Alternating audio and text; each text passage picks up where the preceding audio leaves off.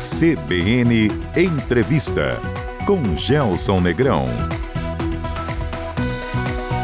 Olá, bom dia. Sejam todos bem-vindos ao CBN Entrevista. Economia é a pauta do programa de hoje. O nosso convidado é formado em finanças pelo INSPER e atua há mais de 20 anos no mercado financeiro. É palestrante e autor de três livros: Investindo em Ações, Os Primeiros Passos, Investindo Sem Erro e Investindo no Futuro, todos pela editora Saraiva.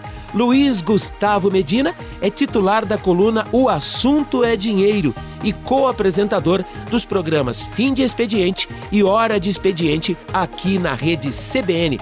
Teco Medina, bom dia, bem-vindo, prazer revê-lo. Privilégio recebê-lo aqui no CBN Entrevista. Opa, bom dia, bom dia para você, para os ouvintes de Londrina, de Curitiba também. também estamos falando estamos para Curitiba. Também. Vamos aqui bater um papo sobre tudo, né? Teco Medina, nosso segundo convidado da temporada no ciclo de palestras da CBN, passou por Curitiba, Maringá e Londrina com o tema O Novo Anormal na Economia, no contexto pós-pandemia, guerra e eleições. Ô Teco, e esse anormal aí? Ah, foi uma piadinha, Gelson, sobre a história. Quando a gente estava ali na pandemia, tudo era o novo normal, né? O novo normal, porque agora vai ser o novo normal, depois da pandemia, o novo normal. E a gente imaginava que quando a gente saísse daquele drama, né? Daquela, enfim, história terrível que a gente viveu ali por, por quase dois anos a gente imaginava que a gente ia ter pelo menos um tempo ali de férias, né? De folga ali, que a gente ia poder deixar os problemas de lado e tentar, enfim, sorrir um pouco. E esse ano acabou sendo um ano muito complicado, né? A gente virou o ano com uma inflação muito alta no Brasil, muito alta no mundo inteiro, né? Acabaram de sair dados, os Estados Unidos com a maior inflação em 40 anos, né? Quase mais de 9% de inflação nos Estados Unidos, a maior inflação em 50 anos na Alemanha, maior inflação no Japão em 20 anos, inflação de dois dígitos no Brasil. Então a gente virou o ano com essa história toda, a gente já sabia que ia ser um ano eleitoral e eleição aqui no Brasil por melhor que seja, sempre é animada, né? Sempre é controversa, agitada, com idas e vindas, com disse-me disse. E aí, nesse meio do caminho, que era entre janeiro e outubro, né? A gente tem uma guerra no meio do caminho, que não só piora aí as relações comerciais, geopolíticas, obviamente humanitárias ali, toda a história da guerra, mas é como se você jogasse literalmente gasolina na, na fogueira da inflação, né? Uma guerra super inflacionária e aí piora muito o que já estava muito ruim. Então a piadinha, na verdade, era desse, desse novo anormal, né? Quer dizer, quando é que a gente vai ter um ano normal de novo em economia? Um ano que a gente comece janeiro e termine dezembro falando, olha, aconteceu mais ou menos o que a gente imaginava, não teve nada que não teve nada aqui na sala de novo, né? Uhum. E faz muito tempo que isso não acontece, né? Todo ano tem uma. Há muito tempo, todo ano tem uma grande coisa acontecendo é, que impacta a economia do Brasil, às vezes do mundo também. Então, a, o novo normal não foi esse ano. Aí a minha dúvida é se será que a gente vai viver eternamente num novo anormal, né? Com todo ano uma coisa que a gente não imaginava acontecendo, né? Será diferente o ano que vem, Teco? Tomara, né? Tomara que seja. Pelo menos a gente não vai ter eleição, teremos Sim. um presidente eleito. A gente certamente terá uma inflação menor do que a gente vai ter esse ano, a menos que essa guerra piore de onde está, que não é impossível, mas também não é provável nesse momento. Uhum. É, e a gente vai ter talvez uma. Sempre que a gente tem eleições no país, a gente tem pelo menos uma renovação de esperança, né? Aquela renovação de que o país talvez possa se unir de alguma maneira, que as coisas possam acontecer mais rapidamente. Sempre tem uma renovação de congresso, uhum. que o pessoal chega pelo menos ali mais disposto, mais animado a mostrar serviço. Logo depois a gente percebe que não, não fez tanta diferença, mas tem aquela renovação de esperança. Então, talvez a gente possa ter um ano pelo menos mais, mais normal o ano que vem. Você foi gentil ao dizer que eleições animam o país, né? A economia sempre foi muito sensível à política. Uhum. E quer me parecer que a gente precipitou demais o debate político. Há quem diga até que a gente já está em clima de segundo turno, né? O quanto é, dessa precipitação do debate político tem influenciado a, a economia? Olha, Gelson, acho que é, acho que faz muito tempo que tá difícil você falar de política sem pensar em economia e falar de economia sem pensar em política. essas duas matérias é, não, é, estão interligadas há muito tempo no Brasil e não costumava ser assim. Eu tenho impressão, arriscaria um palpite, que desde que a gente implantou a reeleição, né? Que lá atrás parecia uma maravilha e, na minha opinião, é um erro absurdo hoje um em equívoco, dia, um né? equívoco. Aliás, o Fernando Henrique Cardoso, quando deu entrevista no passado no Fim do Expediente, falou que se arrepende de ter feito isso. Eu tenho a impressão que, que todo governante, né, presidente ou governador ou prefeito, ele já assume em campanha eleitoral, né?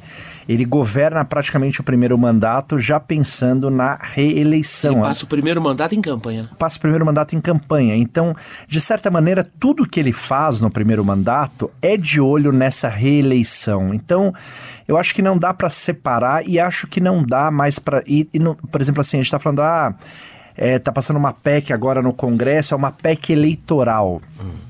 Na verdade, tudo tem sido eleitoral, tudo tem sido feito Tudo tem conotação de, né? tudo tem conotação para eleição, entendeu? Então, é claro que nesse último ano ela é mais gritante, né? Porque a gente está, enfim, a gente está distribuindo dinheiro, diga-se de passagem, que as pessoas estão precisando, Sim. né? Muito. Então, é eleitoral, mas é uma, é uma necessidade, né? Não é que a gente está dando dinheiro e estava tudo bem, não, estava tudo mal. Então.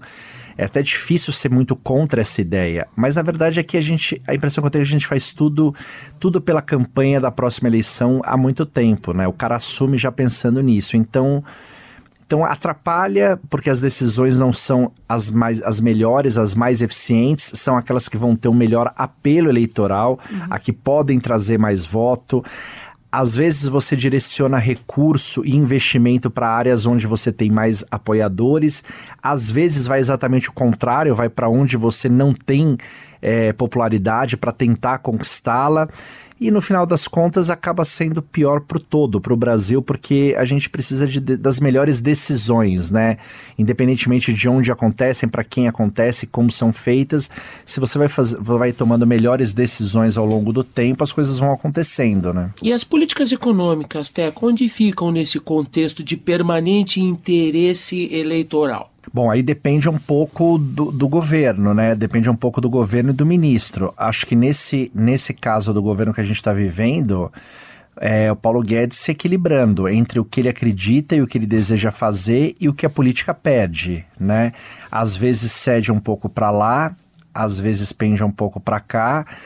Eu, eu, eu tenho impressão, é, eu acho que o Paulo Guedes ele é muito mal avaliado hoje pelas promessas que ele fez e que se mostraram impossíveis de serem entregues.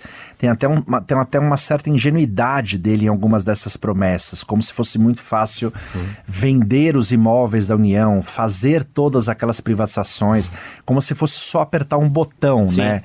Talvez hoje ele perceba que era um pouco, foi um pouco ingênuo, um pouco imaturo até aquelas promessas todas. Mas como foram feitas, a gente tinha uma expectativa muito alta, né? Então, eu acho natural que a gente se frustre com a entrega, porque a gente esperava mais. E, na verdade, dava para ter sido feito mais também. Agora, eu acho que a gente ainda vai valorizá-lo pelo que foi impedido de ser feito, pelo que foi seguro ali, porque não é fácil você controlar o centrão, não é fácil você controlar um governo que precisa de voto, não é fácil você controlar um governo que tem o álibi de gastar porque tem uma hora uma pandemia, outra hora uma guerra.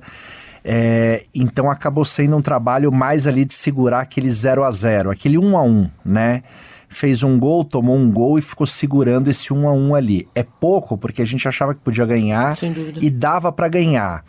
Mas eu acho que talvez mais para frente a gente vai perceber que poderia ter sido um, um, um 3 a 1 contra, um 4 a 1 contra. Mas, Teco, o tempo todo, o pessoal da área econômica lança a mão do argumento de que no meio do caminho tinha uma pandemia, uma inflação em escala global, uma guerra que ninguém contava e que ainda assim o Brasil se saiu, aspas, melhor do que muitos países. É, essa é a sua leitura? Você concorda com esse argumento? Eu acho que é uma, é uma, é uma, é uma verdade parcial.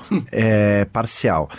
Eu acho o seguinte: é, a expectativa que tinha para a queda do PIB do Brasil no ano da pandemia chegou a 10% de queda. Teve banco soltando 10% de queda.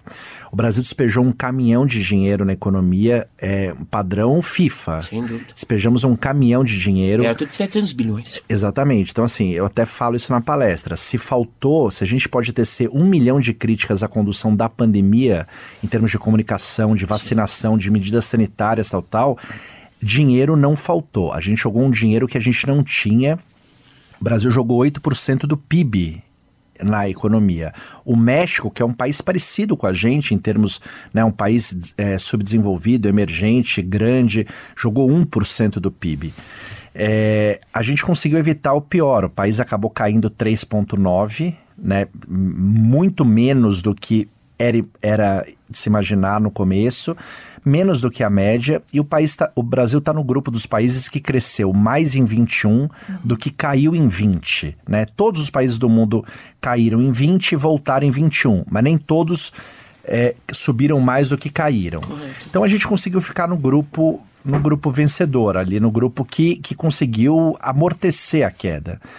Agora, é, passado isso, né, daqui para frente, daqui para trás, o que acontece é que a economia brasileira está no atoleiro ali desde 2014. O país não cresce.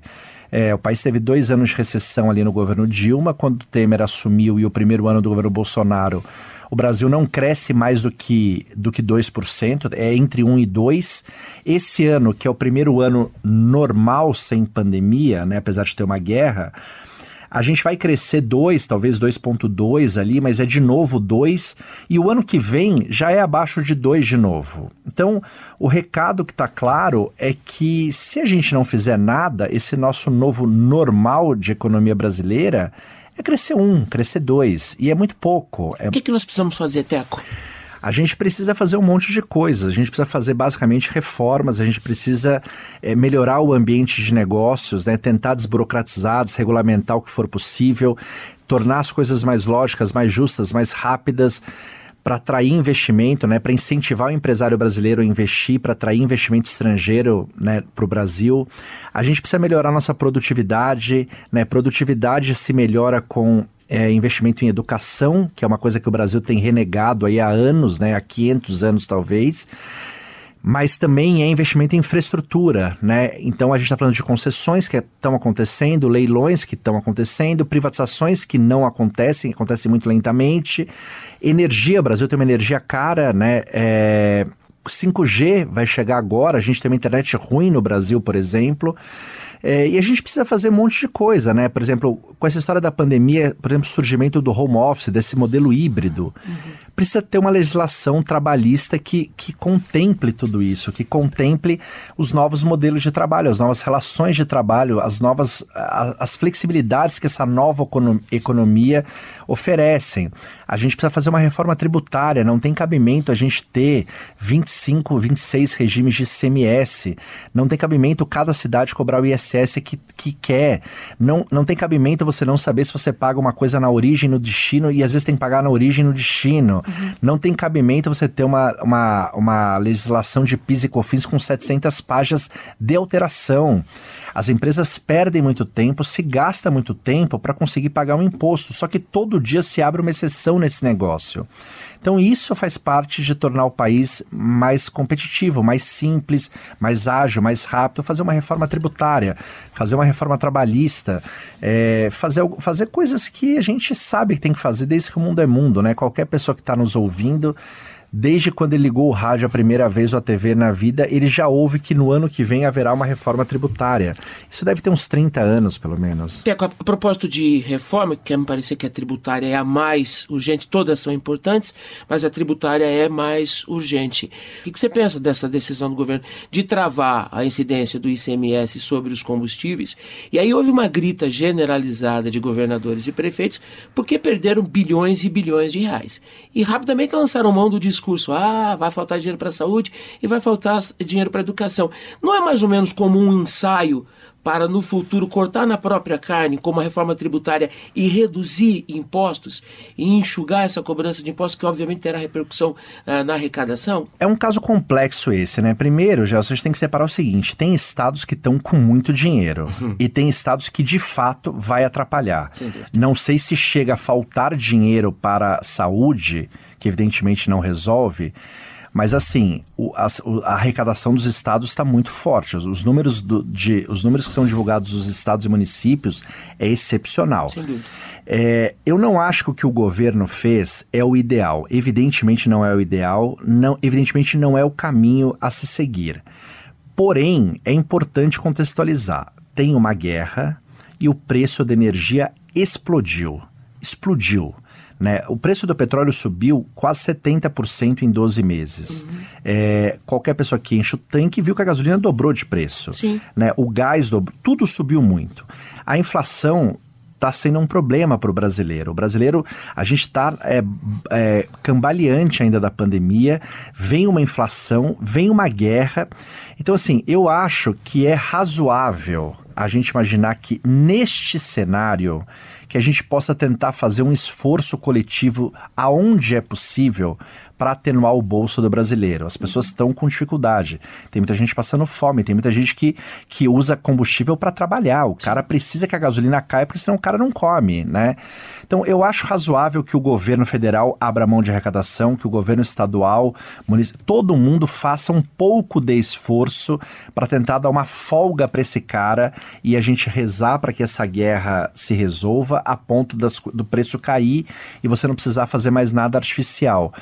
É, não sei se é o melhor jeito, mas eu acho que em, em, em, casos extremos, excepcionais, a gente também tem que, tem que abrir mão um pouco de algumas convicções, porque também não adianta você ficar defendendo muito o seu ponto de vista quando a gasolina dobra de preço, quando você tem uma inflação muito alta e o cara não está conseguindo trabalhar e comer. E aí eu acho que foi um pouco isso, entendeu? Eu espero que seja uma medida temporária, de verdade, o que é difícil de acreditar. O problema do Brasil é que tudo que é temporário vira permanente, né? E que, enfim, e que a guerra se resolva, porque também a solução do preço do, do combustível infelizmente, só tem uma solução: uhum. essa guerra andar para trás. Porque se essa guerra andar para frente, uhum o preço do petróleo vai continuar subindo e aí você vai ter que continuar fazendo coisas para dar esse, esse paliativo. E aí não vai ter espaço também. Daqui a pouco quero a sua opinião sobre petróleo abaixo de 100 dólares pela primeira vez desde 2002 a paridade dólar-euro, uhum. o que, que isso significa e como isso nos alcança aqui. Mas a propósito de brasileiro cambaleante, brasileiros uhum. cambaleantes, foi tema de uma das suas colunas recentemente aqui na CBN. 66 milhões de brasileiros inadimplentes. Uhum. E o número continua piorando. Piorando. E segundo o cálculo que você trouxe para gente, a média dessa dívida é da ordem de R$ 4.180. O brasileiro está devendo o básico: água, luz, telefone, aluguel. E aí, Teco? E aí é sobre isso que a gente estava falando agora há pouco, né? Já a situação não está fácil, né? O país, a economia não cresce há muito tempo. Quando você vem uma pandemia, por mais que o governo tenha despejado dinheiro, por mais que muita gente conseguiu driblar a pandemia de um jeito ou de outro, uhum. o brasileiro perdeu renda. Teve gente que perdeu emprego e teve gente que perdeu renda, né? É, então você já está numa situação difícil. Você perde renda, você já se aperta um pouco. Aí depois vem uma inflação de dois dígitos, aí tira do seu bolso. Então os brasileiros estão 10, 15% mais pobres nos último, no último ano e pouco. Se a sua renda caiu, você está 25, 30% mais pobre. Se você já entrou nessa situação apertado ou devendo, você tem um problemão. E tem muita gente que tem em algo, ou tem isso tudo que eu falei, ou parte disso tudo que eu falei. Então a situação é ruim, as pessoas estão tão, tão devendo dinheiro porque já, já tem um nível alto de inadimplência no Brasil, de endividamento no Brasil sempre teve. É, os juros subiram, então as dívidas estão ficando mais caras, né? Tá cada vez mais caro qualquer linha de crédito. É, e agora as pessoas começam a atrasar contas básicas, né? Água, luz. Você vê que quando o cara atrasa isso é porque não dá, né? Porque quando a gente recebe a grana, né? A pessoa que recebe a grana, ela paga o, o, o principal primeiro, Sim. né? E depois que você pagou ali a comida, a moradia, provavelmente você paga a água e a luz, né? Quando você começa a atrasar isso, é porque você está numa situação já muito ruim. E você tem hoje 20, eu não me lembro qual foi o número, acho que foi 20, 23% das contas em atraso já são dessas, desses itens básicos do dia a dia. Um quarto das contas. É. Então é muita coisa. Então isso dá uma, dá uma demonstração do, do tamanho do problema que a gente tem, né? Como sair disso, Teco? Com a economia crescendo. Não tem outro jeito, né? Você pode distribuir dinheiro. É, eu falo o seguinte: toda vez que o governo distribui dinheiro por qualquer benefício ou quando libera dinheiro do fundo de garantia, uhum. é como se você colocasse o, o, cara numa bicicleta e empurrasse com a mão. Né? Ele, por um, dois, três, quatro meses, ele tem um. ele anda. Depois, ele só anda se pedalar. Não, não adianta. Ou você vai ficar empurrando o resto da vida, ou ele vai cair. É, a gente precisa resolver isso com a economia crescendo para que você gere emprego, uhum. para que você ponha mais gente trabalhando e, num segundo momento, para que melhore os salários. Porque o Brasil tem gerado emprego, o desemprego caiu né, para um dígito depois de muito tempo. Desde 2005. Mas você tem os salários baixos, né? Então, no primeiro momento, você gera emprego com salário pior, uhum. depois você começa a ter que pagar um pouco mais porque as pessoas já estão empregadas, é o ciclo natural. E isso só acontece com a economia forte. Com a economia fraca, você vai dando um jeito, você pede pro cara fazer uma hora extra, você dá um, né, um aumento menor aqui porque o cara tá morrendo de medo de perder o emprego. É, e a gente está vivendo nessa, nessa. O empresário brasileiro está vivendo nesse esquema de guerrilha aí a bem da verdade, desde 2014. Né? O Brasil não cresce desde 2014. Então, o cara, toda vez que parece que vai, ele dá uma acelerada, mas ele não põe terceira marcha ali, porque ele está receoso, né? E a gente precisa fazer o cara acreditar que a economia vai crescer para entrar nesse ciclo virtuoso, né? Cresce, investe, contrata, mais gente trabalhando, mais gente consegue pagar as contas ou, ou consumir. Isso aquece o comércio, aquece a produção, se contrata mais gente e quando você vê as, as, as, as rodas todas estão girando. Aliás, no capítulo do endividamento tem outro ponto de atenção importante, né? As micro e pequenas empresas, que são a maioria, a base uhum. da economia no Brasil, estão muito endividadas, Teco estão muito endividadas. É um crédito difícil para esse setor, um crédito caro, né? É um grande problema do empresário. É muito difícil conseguir crédito no Brasil. Quando o cara consegue, é caro. Uhum. Né? Então, isso é um desafio também que, que tem que se ficar atento, tem que olhar como é que a gente pode ajudar nesse cenário, mas o governo, a verdade é seguinte, o governo brasileiro não tem dinheiro para tudo, para tudo que o país precisa, né? E o governo quando tem um dinheiro, normalmente ele gasta mal esse dinheiro. Então é um, é, são dois problemas que a gente tem, né? Um gasto sempre ineficiente, né? O, a, o governo arrecada muito dinheiro, mas gasta muito mal o dinheiro do brasileiro via de regra. E a demanda, né? As necessidades dos brasileiros são, são muitas, né? Muitas. O CBN Entrevista de hoje recebe o economista e especialista em finanças Luiz Gustavo Medina, o teco do fim de expediente da CBN e titular da coluna O Assunto é Dinheiro. Intervalo rápido e daqui a pouco, na segunda parte do nosso papo, o Teco Medina vai dar dicas de investimentos. Não perca! Até já! De volta com o CBN Entrevista, o programa de hoje recebe o economista e especialista em finanças Luiz Gustavo Medina, o Teco, do fim de expediente da CBN, da coluna O Assunto é Dinheiro. Teco, a gente encerrou o bloco passado falando sobre o endividamento dos brasileiros. O que exatamente você quer dizer com trocar uma dívida cara por uma dívida barata? Olha, a dívida mais cara que existe aqui no Brasil sempre é do cartão de crédito, uhum. né? São juros exorbitantes ali, estamos falando de 300, 400% ao ano, né? Então, inacreditável isso. É inacreditável, mas assim, nessa taxa de juros, a sua dívida multiplica por 4, uhum. né? Você começa uma dívida de mil, acaba o ano, se você não pagar, em 4 mil, né? Passa outro ano sem pagar, vira 16 mil, né? É mais ou menos disso que a gente está falando. A segunda dívida mais alta normalmente costuma ser do cartão de crédito, do cheque, cheque especial. especial. E adivinha onde o brasileiro se endivida? No cartão de crédito, em primeiro lugar, porque ele não precisa de autorização, porque ele já está ali, né? Ele pede o cartão e faz. E em segundo lugar, no cheque especial, porque já é dado para ele a linha de crédito. Então ele não tem que pedir, procurar, ele já está ali para ele. Uhum. E é uma dívida cara, né? Então, quando você está endividado, é, como eu até falei nessa coluna da CBN, eu acho que quando você está endividado, né? Primeiro assim, É, não é um problema, não é uma vergonha. Isso acontece na vida de todo mundo, né? Todo mundo ao longo da vida, às vezes perde o controle, às vezes acontece alguma coisa que, que precisa de dinheiro e o cara não tem pessoa perde o emprego logo e tinha comprado um carro um mês antes, essas coisas são super normais no ciclo da vida de qualquer um de nós. Uhum. Mas quando você está endividado, você tem que fazer duas coisas é, concomitantemente. Primeiro, dá uma olhada no orçamento, dá uma olhada a ver se não tem coisa que você pode cortar, postergar, porque você tá com um problema. Então, assim, não é hora de ter supérfluos, não é hora de ter sapato novo, não é hora de ter pizza na quarta-feira. Tem, a gente tem que enxugar tudo. E a segunda delas é você procurar uma dívida barata, né? Então você procurar um lugar que te empreste dinheiro a 3% ao mês, você pega esse dinheiro, vai no cartão de crédito e quita o cartão de crédito que te cobra 10, 12% ao mês, né? Quando você faz isso, a sua dívida final fica menor e se você parcelar essa dívida, a parcela é menor também.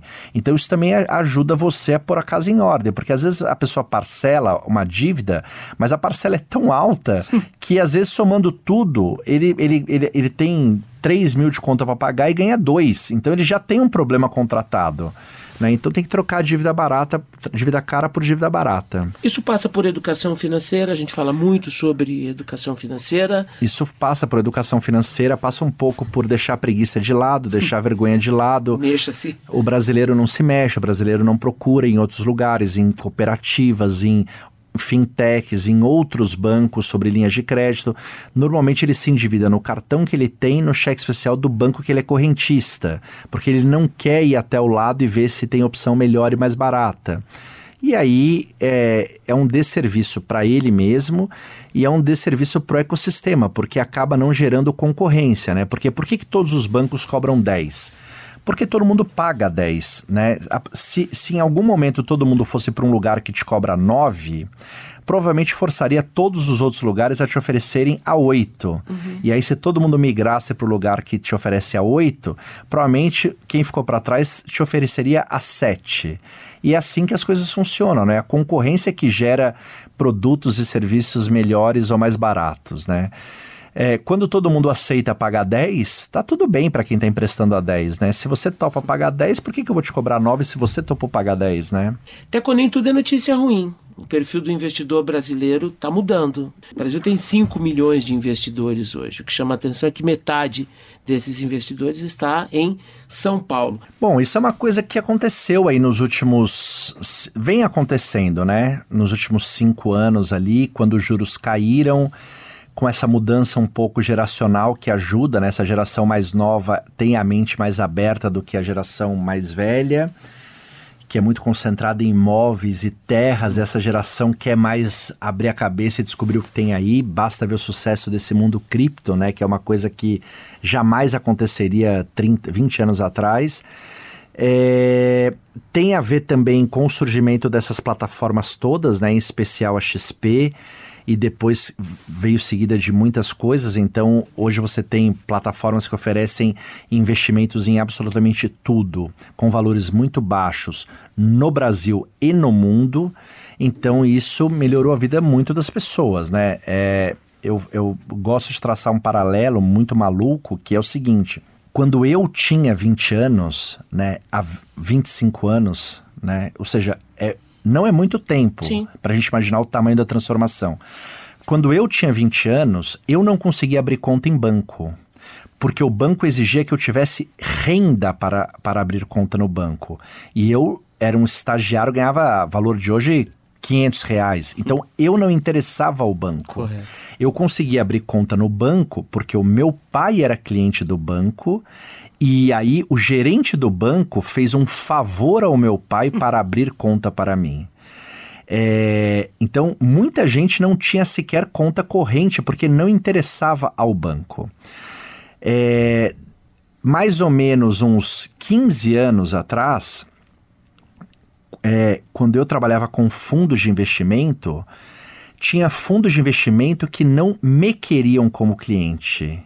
Porque eu, a valor de hoje, se eu tivesse, por exemplo, 100 mil, 200 mil reais, que é uma fortuna, eu não interessava aquele cara. Aquele cara queria cuidar só de quem tinha a valor de hoje, 500 mil, 1 milhão.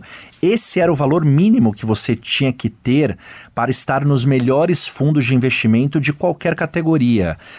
É, então era tudo muito proibitivo. Você não conseguia abrir conta no banco. Quando você abria conta no banco, você não tinha acesso a bons produtos. Então esse mundo do investimento ele era literalmente para um para uma microbolha. Sem dúvida. Né, para uma microbolha. Para as minorias, né? Para as minorias. E aí isso deu uma, uma volta 180 graus ali, né? Porque os bancos agora se matam para nos ter. eles chegam a ponto de não nos cobrar nada para que a gente vire cliente deles, Sem o que dúvida. é uma mudança absurda. Você hoje consegue investir em qualquer produto absurdamente top de qualquer categoria às vezes com 100 reais, às vezes com mil reais você consegue fazer isso. Você consegue comprar uma ação hoje com 10, 20, 30 reais. Não uma ação da Petrobras, aliás, também uma ação da Petrobras, mas uma ação da Google, se você quiser, uma ação da Apple, se você quiser. Então, assim, o mundo se abriu totalmente. Todo mundo te quer, todo mundo tem um monte de coisa para te oferecer e não importa muito quanto de dinheiro você quer. Além, além do mais, antigamente você não tinha como se informar das coisas, né? Você tinha ali o valor econômico, mais, os por mais antigos, a Gazeta Mercantil. Sim. Você tinha um quadro de economia ali nos principais telejornais da noite ou da manhã. Muito superficial. E era o que você, é o que você tem. Se você quiser entender o que está acontecendo, é o que você tem. Hoje, esse assunto de investimentos, é, de economia, de mercado financeiro, ele não só ficou maior ali no mainstream, mas ele tá no Instagram, tá no YouTube, tá no Twitter. Tá canais tá e canais dedicados a isso. Dedicados a isso. Então você obtém a informação que você quiser de graça, a hora que você quiser, da maneira que você preferir, né? Então você junta tudo isso, você tem um novo futuro para esse, esse mundo, porque Agora todo mundo te quer, você tem a opção de investir em tudo que você quiser, nos melhores produtos dos melhores países e você, se você tiver dúvida, você dá um clique e você tem a informação que você precisava. O Teco, é uma geração para virar essa chave ou vai ser mais rápido? Não, é uma geração. Já está sendo, já está acontecendo. Está né? em curso, né? Está em curso. Mas 5 milhões de investidores não é pouco? É pouco, mas é pouco, claro que é pouco. É, mas é um começo, é um começo. Tem que lembrar também que, que tem uma crise aí, né? De novo, né? As, pessoas, as pessoas estão muito. Você tem 5 milhões de investidores, mas você tem 65 milhões de inadimplentes, né? Se você transformar esses 65 milhões de inadimplentes em 50 milhões de inadimplentes, você pode ter potencialmente mais 15 milhões de investidores ali que vão, vão poder pôr algum dinheiro em algum produto. Uhum. Então está acontecendo e acho que é um caminho sem volta porque as coisas no Brasil, apesar de demorarem muito, elas também elas estão acontecendo em economia. A gente está andando para frente. É muito mais lento do que a gente precisa, mas a gente está andando. Então é, é, é factível que a gente, daqui a 10 anos, não acredite que a gente tinha juros de 13, 14, 15%. A gente vai ter um juro ali de 6, 7, 5 e vai ser ali. E com esse juro de 675, você acaba investindo em outras coisas, naturalmente. Dólar um por um com o euro. Você imaginou que viveria Não, ver? essa é uma notícia, pô, uma das notícias mais interessantes da, dos últimos tempos, assim. É uma coisa inimaginável ali, né? Quando surgiu o euro, o euro sempre foi mais caro do que o dólar. É, era até uma questão de de honra ali para a Europa isso. Nunca ninguém questionou esse valor, nunca ninguém discutiu que estava errado. Mas a verdade, né, eu até conversei com o Sardenberg esses dias, olhando agora um pouco em retrospectiva, a zona do euro ela é uma excelente ideia em termos de, de mundo, enfim, de geopolítica, de mercados livres, de todo mundo andando para lá e para cá, um povo só, mas em termos econômicos é um desastre, né? Porque você colocou ali um, você fez um grande balaio de gato ali, né? Você tem países muito diferentes, Sim. em situações muito diferentes, em momentos muito diferentes. Eu gosto do seu exemplo, é, Alemanha de um lado, é, Grécia do pois outro. Pois é, a Alemanha, a Alemanha é é um país tecnológico, inovador, trabalha, na, trabalha no topo da pirâmide da inovação, da criação de valor, os carros, as máquinas, são, é tudo alemão. O alemão é o povo mais produtivo do mundo, obcecado com inflação pela história que tem. Super ortodoxo, juro baixo, inflação baixa, moeda forte, povo produtivo, economia pujante.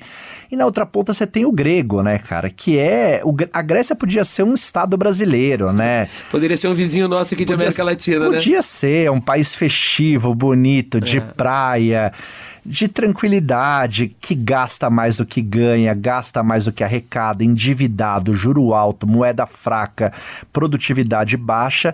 E você tem que fazer uma política que contemple essas duas coisas. E não são só esses dois países, né? Uhum. Porque a França também tem uma. A França, a segunda economia mais forte, tem ela tem os problemas diferentes dos outros países ali. A Itália, que é uma economia importante, está em frangalhos e super endividada.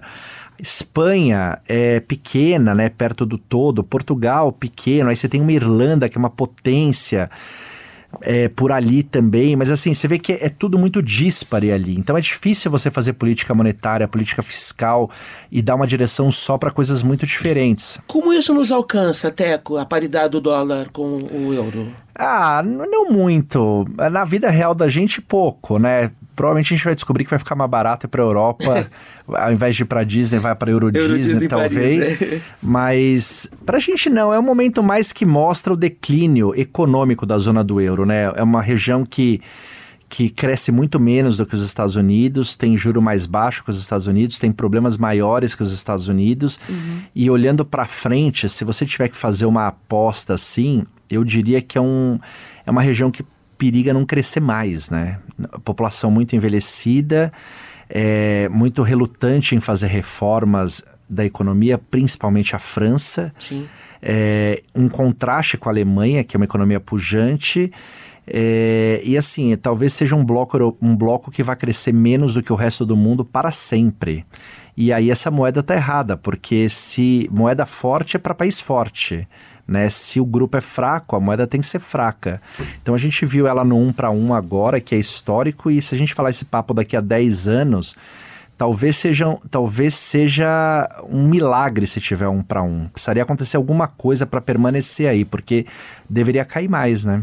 Teco, da zona do euro para a zona do Mercosul. E a propósito de declínio, nosso principal parceiro comercial nas Américas, no Mercosul, a Argentina, patinando, segundo suas contas, há pelo menos 20 anos, com uma inflação inimaginável, passando de 60% 40% da população abaixo da linha de pobreza e eles não param de fazer bobagem com a economia. Teco, o que acontece com a Argentina? Ah, acontece é um uma roteiro de morte anunciada, né? Uma, um país que se rendeu ali ao populismo, ao popularesco.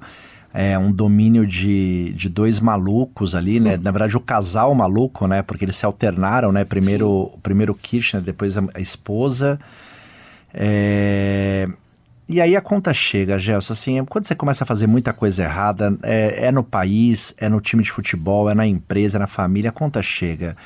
O curioso da Argentina, na verdade, para mim não é nem a conta chegar. O curioso é a insistência nos mesmos erros, né? A Argentina, ela já cometeu os erros que ela comete hoje, pelo menos que eu me lembro umas três vezes. Poderia nesse... pelo menos cometer erros novos, né? Pelo menos erros novos, é o mínimo que a gente exige. Mas essa história de controlar preço, congelar preço, con congelar a saída de dinheiro do país, é, a insistência em, em, que o governo gaste um dinheiro que não tem, de endividar o governo, é, e aí quando a inflação sobe, eles aumentam o salário mínimo em 50% para tentar domar as pessoas, mas isso acaba gerando mais inflação ali na frente. Uhum. Cara, a Argentina, ela tá, ela tá num looping infinito aqui que lembra o Brasil dos anos 80, assim, sabe? Aquele, aquele negócio que você fala, cara, não é possível que o Brasil vá se meter em outra confusão e ele se metia em outra confusão.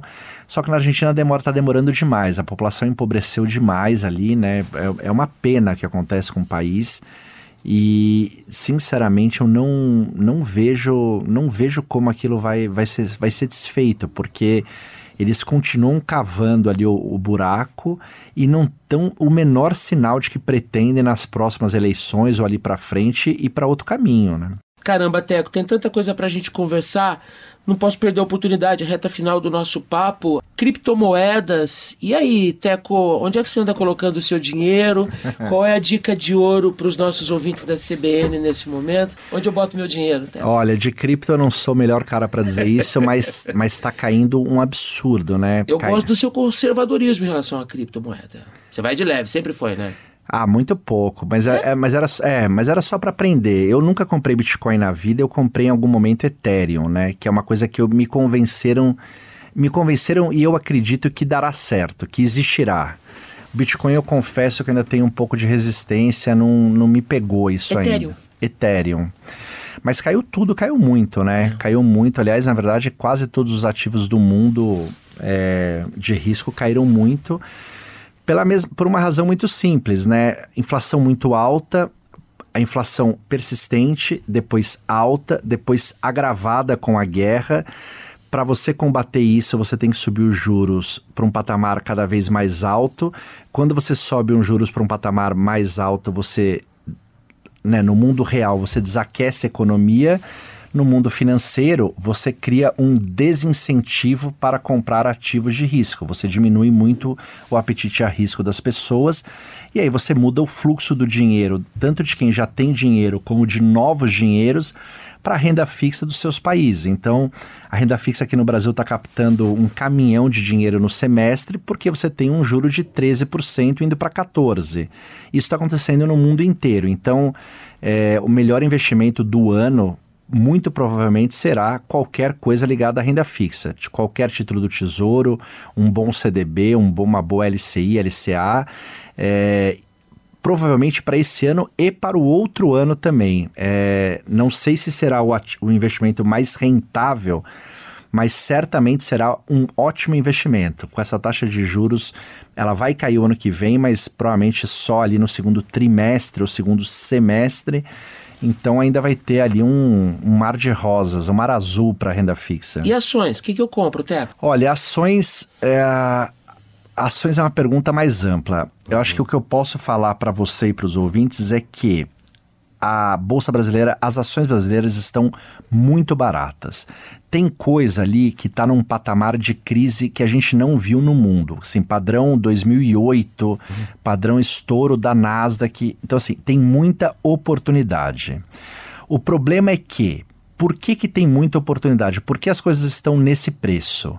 Porque está um caos o mundo. O mundo está com inflação muito alta, com juros que a gente não sabe onde vão parar, com uma guerra acontecendo, com uma eleição no Brasil daqui a pouco. Então, assim, os preços estão onde estão porque está muito complicado o cenário.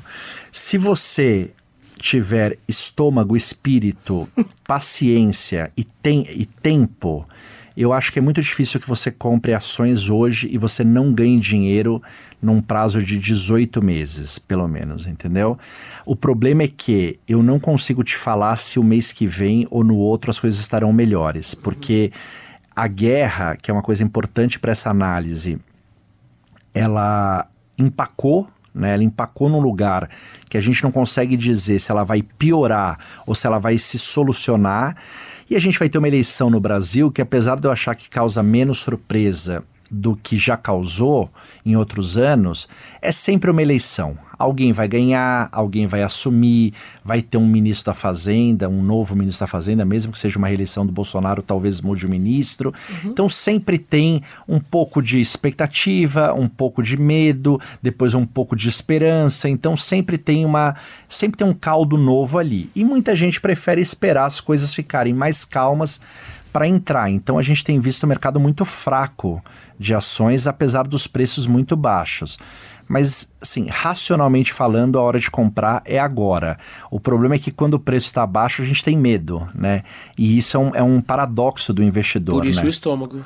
É, e paciência. É isso, mas é o paradoxo difícil. Ganha dinheiro quem compra agora, mas não é fácil comprar agora. O que, que você está lendo, Teco? O que, que eu tô lendo? É. Olha, eu tô lendo. Não tem que ser necessariamente relacionado à sua área, não, tá? Olha, eu vou te falar que eu li pouco esse ano, perto do que eu costumava ler. Eu li o livro do Janete recentemente, O Anel de Giggs. Sensacional. Que Janete. é bem legal o livro. Saiu um livro é, novo de um autor que eu adoro, que um dos melhores livros que eu li na vida foi dele que é os que chama é, Rápido e Devagar, do Daniel Kahneman, que é o psicólogo que ganhou o Nobel de Economia, que meio que inventou a história da economia comportamental. Ele lançou um livro novo, esse não chama Ruído, que é um pouco mostrando a diferença entre sinais e ruídos ali, coisas que acontecem e coisas que são só barulho na nossa vida ali. É, acho que foram, deixa eu ver, esses dois últimos livros que eu li eu virei um cara das séries, Gelson. É, eu sou um cara. Então, indica... To, todos os aviões do mundo e aeroportos desse país Sério? me obrigam a ver séries no Bom, celular. Então vamos lá, já que o Teco também está no fim de expediente, está todo dia com o, é. o, Milton, uma série pra gente fechar. Ó, eu vou falar uma coisa. Esse ano é a série dos picaretas. Então, é, você pode escolher o seu picareta preferido, é. mas são coisas muito legais, porque são histórias reais que me interessam mais, hum. histórias que estão acontecendo aí, e histórias que quando você vê, você fala: Meu Deus, não é possível é. que esse cara enganou essas pessoas tanto tempo. Tipo? Tipo, a história do, do, do Will Work, que é uma série que chama We Crashed, que mostra a história do Will Work de um cara que é um lunático, que hoje é bilionário, mas Sim. é lunático é, é uma série que chama Dropout, de uma menina que enganou todo o Vale do Silício, os maiores investidores do mundo. A empresa chegou a valer 9 bilhões de dólares quando ela prometia fazer exame de sangue com uma gota e era tudo uma fraude. Tem aquele maluco do Tinder também. Né? O maluco do Tinder que enganou as mulheres do mundo inteiro que tá no Netflix. Sim. E no Netflix também tem aquela uma outra maluca que enganou Nova York inteira, que é aquela inventando Ana. Sim da menina que, cara, quase comprou o imóvel mais caro de Nova York para fazer uma fundação com o dinheiro das pessoas e ela deixou uma ela deixou papagaio na cidade inteira, ela nunca pagou uma conta na vida dela.